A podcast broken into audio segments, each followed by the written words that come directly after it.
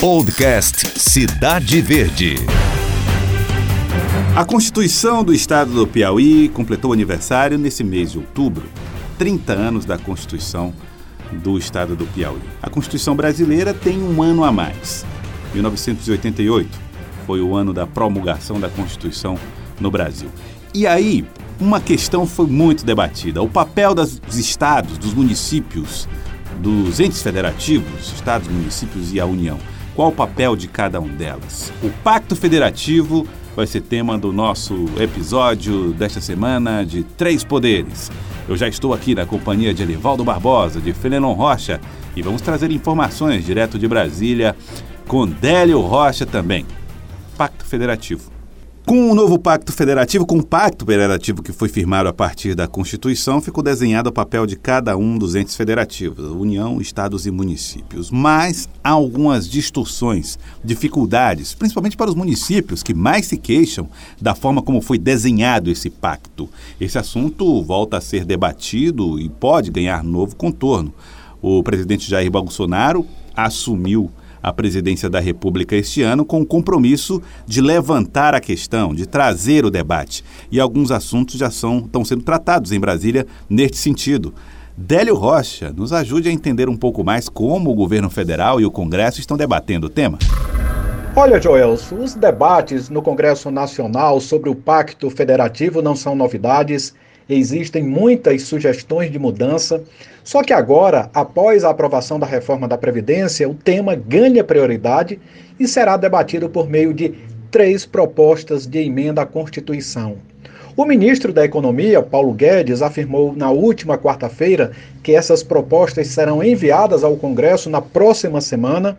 E a primeira PEC vai defender a revisão da chamada regra de ouro, que é um mecanismo que impede o governo de contrair dívidas para pagar despesas correntes, como os salários dos servidores.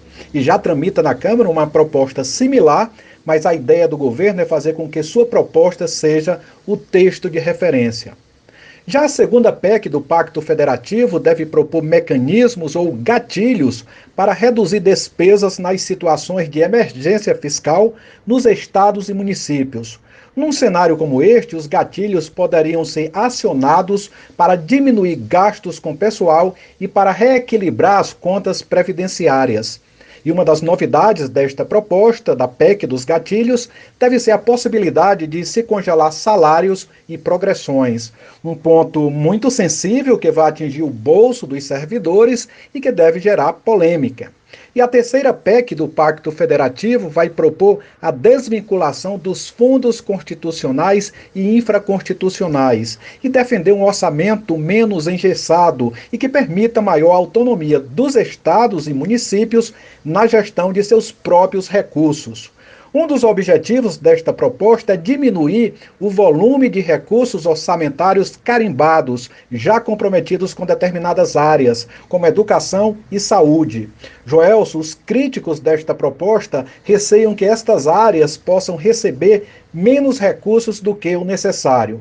E só para finalizar, vale destacar que, embora o governo seja o responsável pela elaboração das três PECs do Pacto Federativo, os textos serão encampados por parlamentares e, no caso, serão protocolados no Senado por Fernando Bezerra, do MDB de Pernambuco, líder do governo na casa, e pelo senador Eduardo Gomes, do MDB de Tocantins, que é o novo líder do governo no Congresso Nacional. Joelson. Bem, então, Délio Rocha com as informações, direto de Brasília, e eu quero saber de vocês, começando com Fenelon Rocha. Bom, Fenelon, ah, o Pacto Federativo é algo que precisa ser bem desenhado, bem claro, evidentemente que sim. Mas por que isso tem deixado tanta queixa, principalmente nos municípios nesses últimos tempos? Bom, tem deixado muita queixa, Joelso, porque o desenho que se estabeleceu desse pacto a partir da Constituinte de 87, 88, que resultou na Constituição de 88, ele, ele tem uma redistribuição de atribuições sem adequada redistribuição de recursos.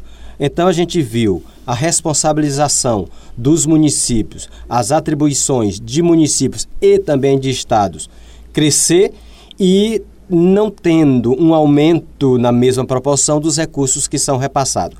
Isso, obviamente, está dentro de um cenário de uma constituinte que queria reduzir a força do poder central, mas que não conseguiu fazer com que essa redução se materializasse, porque manteve concentrado no poder central a grande fatia dos recursos. O poder central, a União, é, tem mais da metade dos recursos. E estados e municípios que hoje responde em grande medida por atribuições fundamentais como saúde e educação, eles têm que dividir essa outra parte, menos da metade dos recursos. E, obviamente, dá nesse impasse onde a gente tem um país que não funciona adequadamente. Bom, vamos lembrar, antes do, da, do redesenho desse pacto federativo, você tinha os municípios como pouca responsabilidade sobre educação, por exemplo. Hospitais municipais não, não eram frequentes, você tinha os hospitais regionais estaduais ali para fazer o serviço. Elivaldo Barbosa, aumentou a tarefa dos municípios e o dinheiro continua pouco? Correto. Aumentaram as responsabilidades e foram reduzidos os recursos para que municípios, em maior proporção, e estados, um pouco menor, mas semelhante, pudessem cumprir as suas atribuições, inclusive constitucionais, com base na Constituição Cidadã de 1988. Assim, ficou houve um desequilíbrio e que hoje nós temos como consequência a falência dos municípios, ou em sua grande maioria, principalmente aqueles que dependem fundamentalmente de repasses da União para o fortalecimento das finanças próprias. Chegamos a casos como prefeitos anunciando que se nada for feito, nada mudar, ele não tem condições de fazer nada em relação a investimentos e até aqueles mais radicais que chegam a ameaçar entregar a chave da prefeitura. Por isso que esse debate sobre o Pacto Federativo, ele está na ordem do dia do Congresso Nacional. É a próxima reforma, a tributária, em que a principal ou a essência do debate vai ser uma rede, será a redistribuição da arrecadação tributária nacional, para que haja se não a solução definitiva para o desequilíbrio, mas que ele pelo menos possa ser amenizado, favorecendo a base da federação, no caso, os municípios e os estados. Nós vamos ver esse, esse debate avançar com tanta facilidade assim, Fernando. O que se percebe é que existe uma disputa ainda entre os estados em relação às fatias, como vão ser distribuídos os recursos que forem é, arrecadados via tributos. Vai ser difícil encontrar consenso nesse debate? Olha, a gente tem conflitos grandes. A gente tem conflito entre estados e União, a gente tem conflito entre estados e estados, por exemplo, naquela definição de onde cobrar o imposto, se na origem ou no destino. A gente tem a dificuldade de unificar tributos, que diz, ah, pode unificar os tributos dos estados com os municípios, mas os estados têm que ficar com o controle desses recursos. Então você começa a ter dificuldade. Mas eu creio que a gente tem que sempre lembrar que a reforma tributária é só uma parte do Pacto Federativo.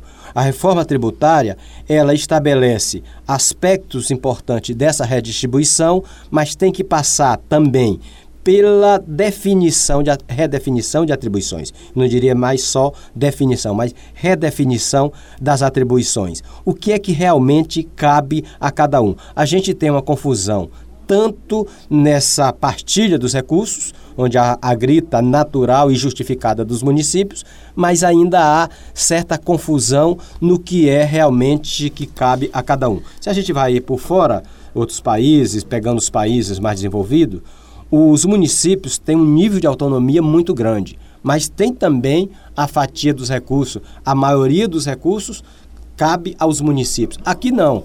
Tem uma responsabilização razoável, não tão grande quanto aí por fora, e uma partilha, uma participação nos recursos muito pequena se a gente levar em conta o que acontece em países desenvolvidos. Gelson, uma boa contribuição que a reforma tributária poderá exercer na solução dos problemas e contradições do Pacto Federativo poderá ser o que ela se propõe: a redução da estrutura tributária nacional, a simplificação.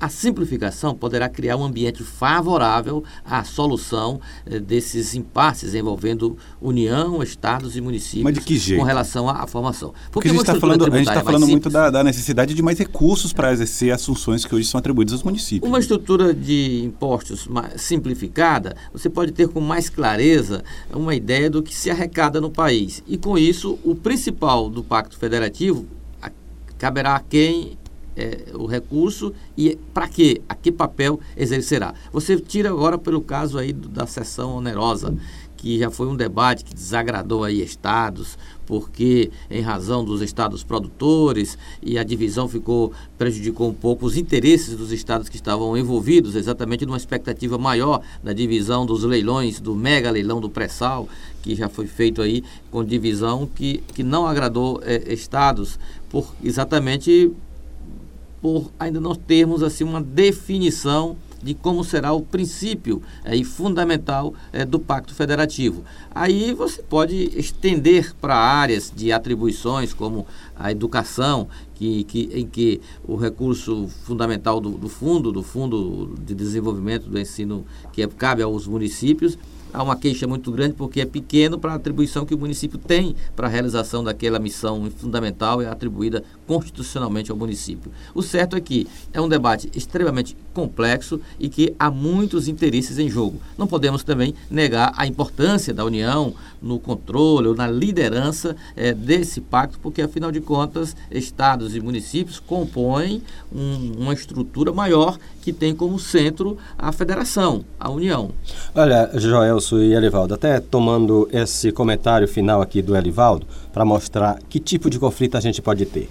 Vamos pegar aqui, aqui dois casos. Royalties pet, do petróleo. Hum. Essa questão do royalty, na hora que os outros estados não produtores pedem uma participação, os estados produtores gritam. Ou vamos pegar um outro caso que o, o governador do Piauí, o Ayrton Dias, tem defendido. A ideia de cobrar na origem o imposto sobre energia renovável. Ora, se você tem um discurso geral de cobrar no destino, por que, que você vai fazer um discurso específico só quando lhe interessa? Além do mais, o Rio de Janeiro já disse: se quiser a energia renovável com imposto na origem, como defende o governador do Piauí, eles também defendem que o imposto sobre derivados de petróleo também seja na origem, o que beneficiaria a ele. E só para você ter uma ideia é. do que representaria isso. Hoje, o imposto, o ICMS sobre derivados de petróleo representa quase 30% do que o Piauí arrecada. Você veja uma mudança dessa, que impacto poderia ter nas finanças do Piauí. Então, isso só para reforçar a ideia de que não é fácil o entendimento. Muito bem. Bom, agora vamos falar a respeito de outro assunto que não é propriamente pacto federativo, mas vamos dizer é uma atenção que a União dá à situação dos estados. Uma discussão que, vamos dizer assim, antecede questões que envolvem pacto federativo. O governo foi eleito com a bandeira do mais Brasil, menos Brasília. E o ministro Paulo Guedes, ministro da, da Economia está com alguma, algumas medidas que ele está querendo propor ao Congresso que podem ajudar os estados e municípios a se, man, a se manterem ali funcionando. Um deles é a estuda a possibilidade de premiar os estados e municípios que cumprirem medidas de ajuste, o um aumento da participação nas receitas dos estados que estiverem ali fazendo o dever de casa. E outra coisa é uma tentativa de fazer com que os estados possam diminuir burocracias na hora de tomar medidas para ajustar suas contas. Por exemplo, o governo hoje tem dificuldade com gastos com pessoal, então precisa cumprir um rito de protocolos, de burocracia, para que as medidas sejam tomadas. Ele quer facilitar isso, tornar isso mais fácil. O governo está conseguindo cumprir esse papel? Olhar para os estados e oferecer aos estados ferramentas que possam ajudar no controle de contas? Uh, ou esse tipo de esforço não é papel da União? Bom, uh, é papel da União, não, não só olhando a União como executivo, mas executivo, legislativo, no sentido de que é uma decisão que tem que caber a todo o país, não a uma coisa, a um estado isolado ou a um segmento isolado. O governo tem dado alguns sinais de que pode abrir mão de alguns, de, de alguns pontos que me interessam em razão dessa relação com o, os estados e municípios? Sim. Mas eu creio que até o momento a ideia de menos Brasília e mais Brasil, ela está muito mais nessa troca de, de afagos com os estados, em função até mesmo de votação. Vamos lembrar, a votação da reforma da Previdência no Senado passou pelo entendimento sobre a sessão onerosa. Ou seja, uma espécie de toma lá da cá.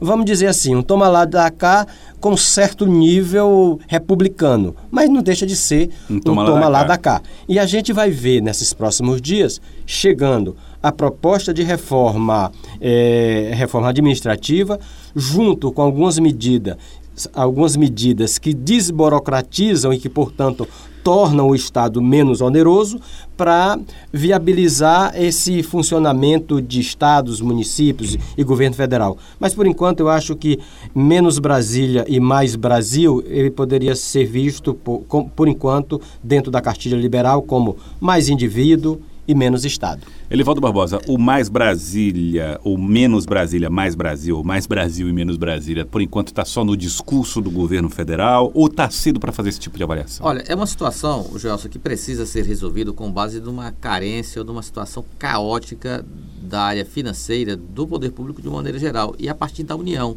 O menos Brasília e mais Brasil é para solucionar também um problema de Brasília.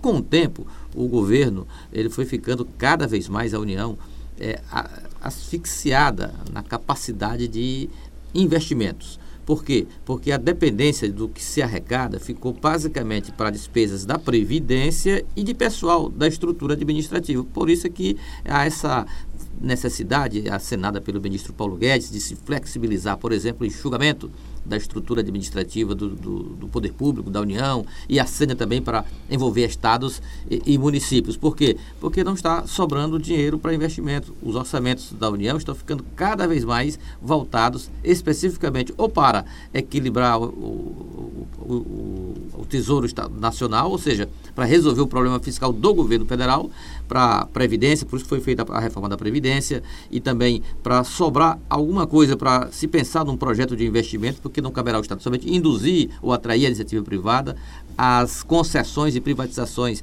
são necessidades para dar caixa para o governo desempenhar minimamente um papel de, de protagonizar investimentos no, no, é, no país. Por esta razão, o, o pacto, aliás, o, o, menos Brasil e o menos Brasília e mais Brasil está sendo acenada porque é uma forma do, do, do governo federal buscar algum tipo de apoio é, nos estados e, e municípios, porque os estados também estão na mesma situação, não tem como é, pensar em investir em absolutamente nada, porque o que arrecada é só para o rombo da Previdência ou para pagar despesas da Previdência e de pessoal. E assim, o que era para cumprir a lei de responsabilidade fiscal, que seria uma coisa absolutamente automática, vai ter, que, vai ter necessidade de medidas acessórias. Do contrário, a máquina pública brasileira não ficará né? sem colapso. funcionamento e entra em colapso. Só fazendo um, um link com essa, essa, esse aspecto tratado aqui pelo Elivaldo relacionado a investimento.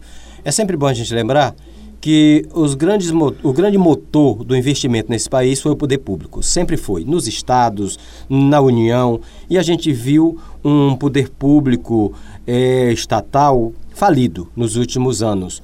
E falido também, vamos lembrar, não só pela estrutura de, de partilha desse pacto federativo, de partilha de recursos, mas muito em função de uma visão é, de gestão pública que às vezes se justifica pela própria máquina. A máquina se preocupa em gerir a própria máquina. E aí o que foi que a gente viu? Uma máquina estatal extremamente inchada, muito pouco eficiente, muito cara, e isso tudo também tem que ser olhado. Exatamente. Por resolver esse problema, o governo federal já estuda aí enviar uma PEC que vai reformular carreiras, uma espécie de reforma administrativa que vai valer para a União e que pode ser estendida aos estados e municípios que entrarem com aquele pedido, aquela característica de emergência fiscal. E aí passariam a ter também automaticamente acesso a esse tipo de, de benefício que a PEC quer propor.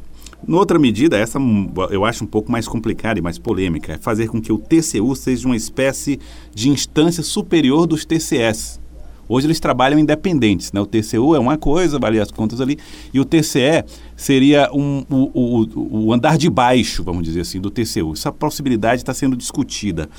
Mexer nessa questão da fiscalização dos tribunais de contas é um jeito de nós irmos construindo um Brasil que se prepara para reformular o seu pacto, Elival? É, os órgãos de controle estão também é, tendo um papel de destaque no, no, panorama público brasileiro. Você vê que os TCE, aqui no Piauí, por exemplo, o Tribunal de Contas do, do Estado, que é o mais antigo do Brasil, inclusive, ele é bem, é um, era um órgão assim, constitucionalmente acessório do tribunal, da, da Assembleia Legislativa. Mas o seu trabalho, a sua estruturação, o seu papel, o tornou já, embora com esse vínculo de, da, da Assembleia Legislativa, mas como uma instituição reconhecidamente importante na fiscalização das finanças públicas dos municípios e, também do Estado. Então, essa proposta de você criar uma espécie de, de poder, de poder de fiscalização, vinculando TCE e, e o TCU, nada mais é do que uma maneira de aprimorar a o controle do Estado com relação, do Estado brasileiro, em todas as suas instâncias, com relação à aplicação de recursos.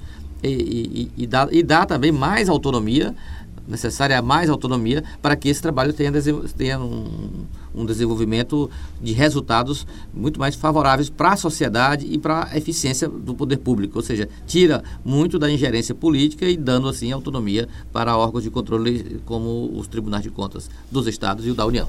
Tá aí, então. Uh, Fernando Rocha? Não, é, vai ser um desassossego de, para os gestores essa possibilidade de vínculo entre TCU e TCE. Porque hoje, Joelson, Brasil afora, você fala com um gestor que só usa recursos do Estado, que portanto não é fiscalizado pelo TCU, ele é, parece mais leve. Parece que a pressão, a fiscalização, a lupa não é tão grande. Na hora que você tiver esse vínculo e, e, e fizer com que o fiscalizado em um também chegue no outro, vai ser um desassossego. Além do mais, a questão da reforma administrativa tem que passar por uma discussão que não vai ser fácil, que vai gerar muita polêmica, porque no, no, vamos dizer assim, na essência do governo, a ideia, por exemplo, de cobrar eficiência uhum. do, do, do servidor público e de, inclusive, quebrar a estabilidade de servidor público, ou pelo menos do futuro servidor público. Vai ser uma discussão difícil. Aí então, são essas as discussões que nós lançamos aqui para você que ouve nosso podcast em relação a Pacto Federativo, a relação União, Estados e Municípios. E você o que pensa? Pense conosco.